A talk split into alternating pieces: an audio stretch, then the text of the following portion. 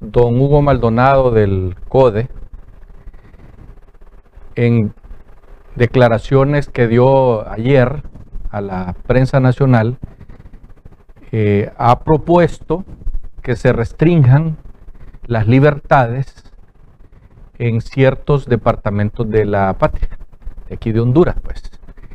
Y que en esos mismos departamentos se haga un, eh, una limpieza total de las armas, evitando que la gente ande portándolas.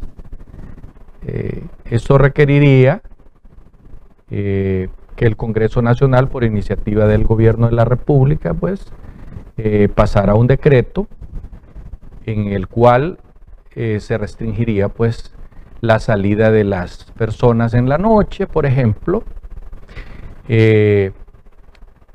el hecho de portar armas, por ejemplo, también, y sobre todo más control para los menores de edad. No se puede negar que son decenas de jovencitos y jovencitas, sobre todo mujeres, que están siendo asesinadas de la forma más brutal y esto es producto de, de la libertad en que vivimos los hondureños y que los padres de familia hemos dejado que nuestros hijos hagan de sus vidas lo que les dé la gana.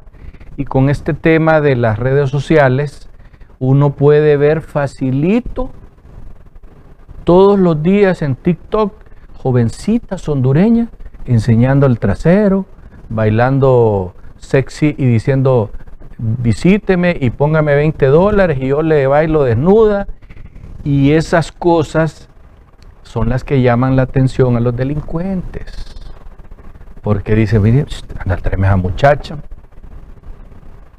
Y si se niegan, proceden a destruirles la vida, a matarlas, a descuartizarlas. Eso es horrible lo que está sucediendo con las mujeres hondureñas, con las jóvenes sobre todo, porque eh, eh, este asunto de las maras y de las drogas y, de la pornografía está provocando pues a muchas gentes y, y vamos a quedar claros, no estoy justificando absolutamente nada. Nadie tiene derecho a quitarle la vida a otro ser humano. En eso estamos claros. Por eso, en cierta manera, o digámoslo así más claro, estamos de acuerdo con don Hugo Maldonado en lo que propone. El desarme lo vemos un poco más difícil, porque por ejemplo en el departamento de Olancho, son miles y miles de armas que maneja esa gente, más que en el resto del país, y no andan una sola pistolita, andan armados, andan con fusiles, andan con fusiles de asalto, de repetición, armas de grueso calibre. Eh, y todo esto es difícil que la policía, con 200 números que tienen ahí en Olancho, puedan tener un control más efectivo de esa situación. Nosotros siempre vemos el desarme con, con un pensamiento un poquito eh, negativo, digámoslo así, porque normalmente nos desarman a los que somos buenos ciudadanos y que pedimos nuestro permisito, eh, andamos con nuestra pistolita porque eh, en las carreteras hondureñas y en cualquier parte de las ciudades de San Pedro Sula, de Tegucigalpa, de Choluteca, de Comayagua y de Cortés en general. Son muchísimos los crímenes que, los crímenes que hay todas las semanas, todas las semanas. Y están acabando con nuestra juventud.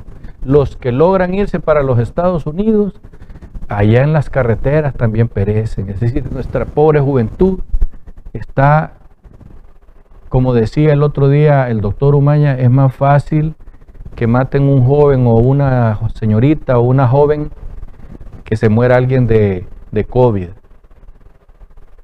La peste peor que tenemos los hondureños son los asesinatos. Y a nosotros nos parece realmente tirado en los cabellos que nos estén diciendo que, que los números han bajado. porque lo que se mira a diario en nuestros medios de comunicación es una mortandad que da miedo, es una violencia que da miedo, es una brutalidad que da miedo.